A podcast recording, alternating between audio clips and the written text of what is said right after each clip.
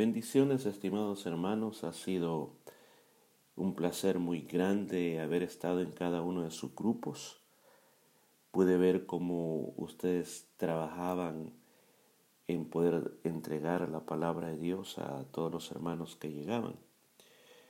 En cortas palabras quiero dar algunos consejos de cómo poder mejorar lo que estamos haciendo. En primer lugar, creo de que es bien importante hacer el trabajo antes que pase la célula. ¿Qué quiere decir esto?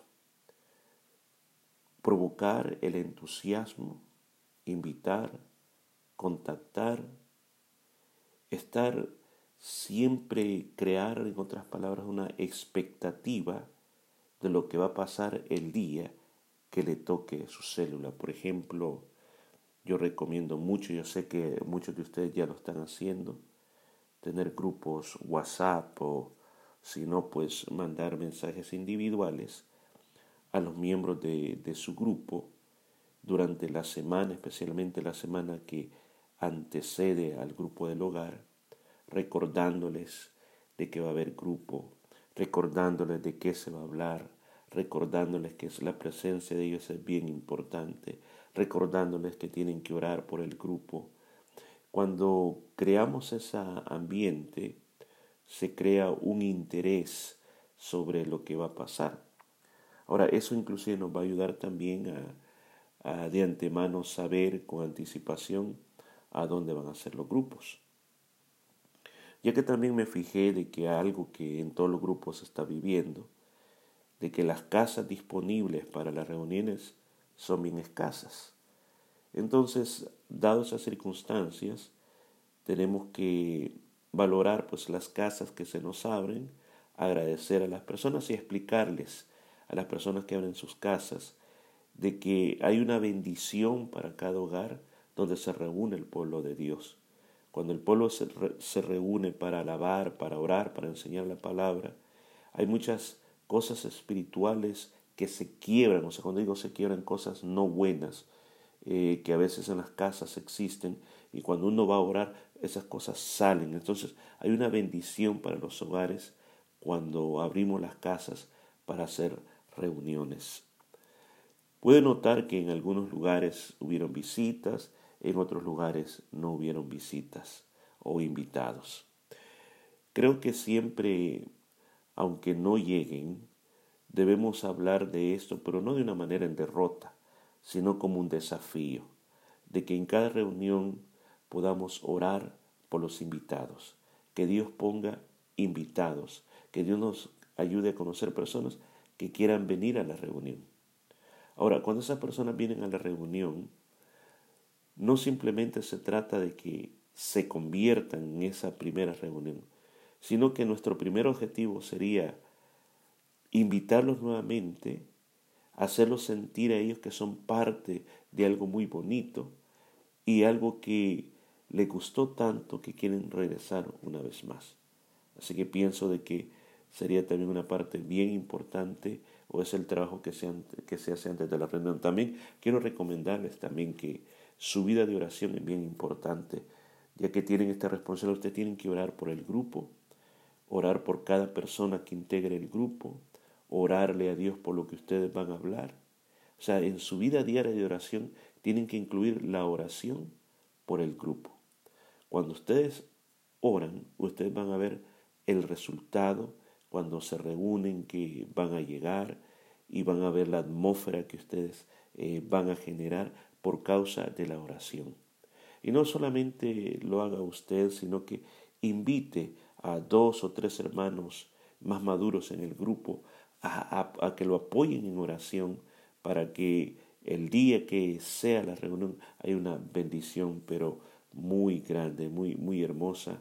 Así de que son algunos consejos que inclusive también yo le animo, de que no deje la lección, no la estudie a última hora, sino que todos los días léala un poquito y mi recomendación es que vaya a la Biblia, lea los pasajes bíblicos y a veces eh, usted se va a dar cuenta que la misma historia está en el Evangelio de Mateo, en el Evangelio de Lucas y en algunas ocasiones está en el Evangelio de Juan.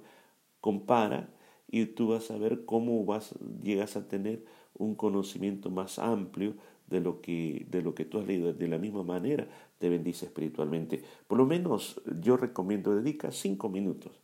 Cinco minutos todos los días, aparta cinco minutos y que ese tiempo sea tu tiempo devocional con Dios. Cinco minutos no están en las nubes, son cinco minutos que tú puedes eh, eh, tomar en cualquier tiempo, en cualquier momento, y vas a ver qué beneficioso va a ser. La otra recomendación voy a las reuniones, cuando las reuniones pasan. Cuando las reuniones pasan, es bien importante que observe, observe todos cómo lo están haciendo. Cuando las reuniones pasan, es bien importante de que se lea la palabra de Dios.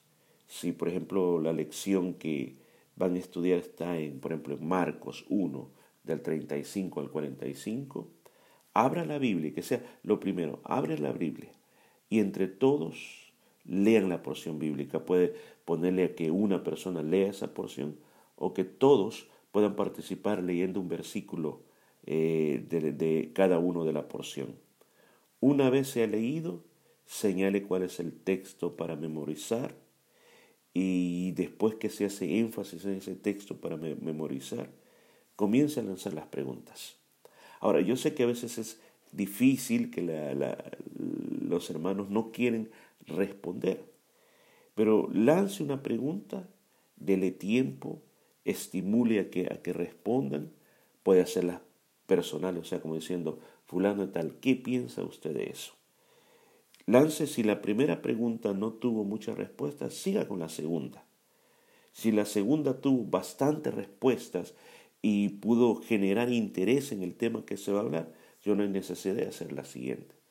Pero a veces eso pasa que la primera, la segunda pregunta, las personas no quieren responder mucho, pero quizás a la tercera sea la cuando ellos respondan más. Ya una vez que se han hecho las preguntas, Simplemente cuando vamos a las palabras claves, aclare usted de que de la porción que leímos ya, quiero hacer énfasis en estas palabras. Y entonces ahí las explica y les dice, quizás la leímos, dice, y ustedes notaron que la palabra tal y la palabra tal estaba ahí. Entonces déjenme explicarlo para que quede bien en claro. Después, posteriormente, cuando llegamos a la sección de explorando la Biblia, pues eso, usted le puede ir despacito, leyendo. A veces entre medio de ellos hay preguntas también. Lance las preguntas. Y a veces usted va a ir leyéndola y de repente usted va a sentir que Dios pone en su corazón algo que decía al respecto que no está allí, pero que agrega para fundamentar más de lo que estoy hablando. No tenga miedo de detenerse, ponerle un punto y poner un ejemplo que en ese momento le viene. Porque mire, una de las cosas cuando uno está enseñando es que uno tiene que estar abierto a lo que el Espíritu Santo pone en el corazón. Algo maravilloso que yo experimento es de que yo puedo preparar el bosquejo de un mensaje, pero siempre estoy abierto a lo que el Espíritu Santo pueda poner. Pone historias, me recuerda a otros personajes de la Biblia y entonces lo expongo para hacer más fuerza en el punto que estoy tratando de que exponiéndolo a todos los, oyentes. Así que dependamos también de lo que el Espíritu Santo vaya poniendo. Eh, recuerde de que en un principio fue más difícil, pero según ustedes van avanzando en el año, van sintiendo que se va facilitando más. Entonces, Trate de ir despacio, no corra, inclusive si lo va leyendo, léalo pausadamente, eh, pregunte, eh, ¿hay alguien que quiera opinar sobre esto que acabo de decir? ¿Hay alguien que tenga algún pensamiento sobre esto?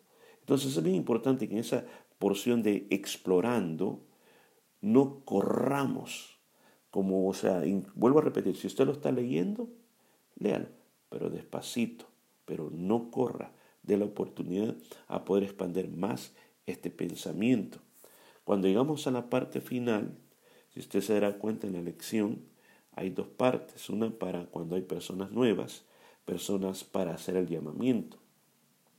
Ahora, la gran pregunta es cuándo hacer el llamamiento. O sea, todas las veces voy a hacer el llamamiento. Se dice cuando hay una persona nueva hay que lanzar el llamamiento, está en lo correcto. Pero tengo que hacerlo de una manera de que el llamamiento es una respuesta a que esa persona ha recibido la palabra y usted va a notar bajo el Espíritu Santo que esa persona está ansiosa de responder a un llamamiento. Ahora usted lanza el llamamiento, la persona no quiere recibir a Cristo, está bien. Invítelo a que siga viniendo, recordándole que para incrementar la fe, la fe viene por el oír la palabra de Dios. Luego, la segunda parte, que es lo que más va a pasar, que es la aplicación para cuando están solo los hermanos, comience en esa, en esa parte como a decir, bueno, hemos hablado de esto, pero ¿cuál va a ser la respuesta del grupo, la respuesta de los hermanos a lo que les acabo de enseñar? Tiene que haber una respuesta. Cada vez que se predica la palabra, tiene que haber una respuesta a lo que hemos predicado. Entonces, a veces hay, o sí, siempre por lo menos hay dos, tres puntos en los cuales se le pone que respondamos a esto. Hagamos conciencia que tenemos que hacer algo con lo que se ha enseñado. Y la oración final se le hace énfasis en eso que se ha enseñado. Y por último, cuando usted termine, termine con entusiasmo, termine invitando a los demás y, haga esta pregunta también. No se, le, no se le olvide esta pregunta. Alguien necesita oración. Necesitamos orar los unos por los otros. Pregunte siempre, ¿hay alguien que necesite oración? Ustedes inclusive pueden crear una caja de peticiones, una lista de peticiones dentro del grupo, para estar orando por las peticiones del grupo, para crear también esa expectación, que el grupo no solamente es un lugar donde nos reunimos, nos vemos, nos animamos los unos a los otros, recibimos la palabra de Dios, cantamos, pero también el grupo es un lugar donde se ora. Así que demos ese énfasis también a la oración, que hay un tiempo muy bonito de oración. Y nosotros como líderes, y con esto sí ya, ya termino, nosotros como líderes tenemos que preocuparnos mucho también en lo que son las relaciones humanas dentro del grupo. O sea, en otras palabras, cuando la reunión termine, yo sé que va a estar ocupado en muchas cosas, pero trate de platicar con todos, trate de saludarlos a todos, trate de relacionarse con todos, trate de hacerlos sentir bien, porque de eso depende de que ellos puedan regresar una vez más a ese grupo. Así que por el momento, después que hemos hecho este primer recorrido por todos los grupos, son los consejos que les dejo este día. Ojalá pues que podamos hacer algo al respecto y les agradezco mucho todo el trabajo que están haciendo por la obra de Dios. Amén.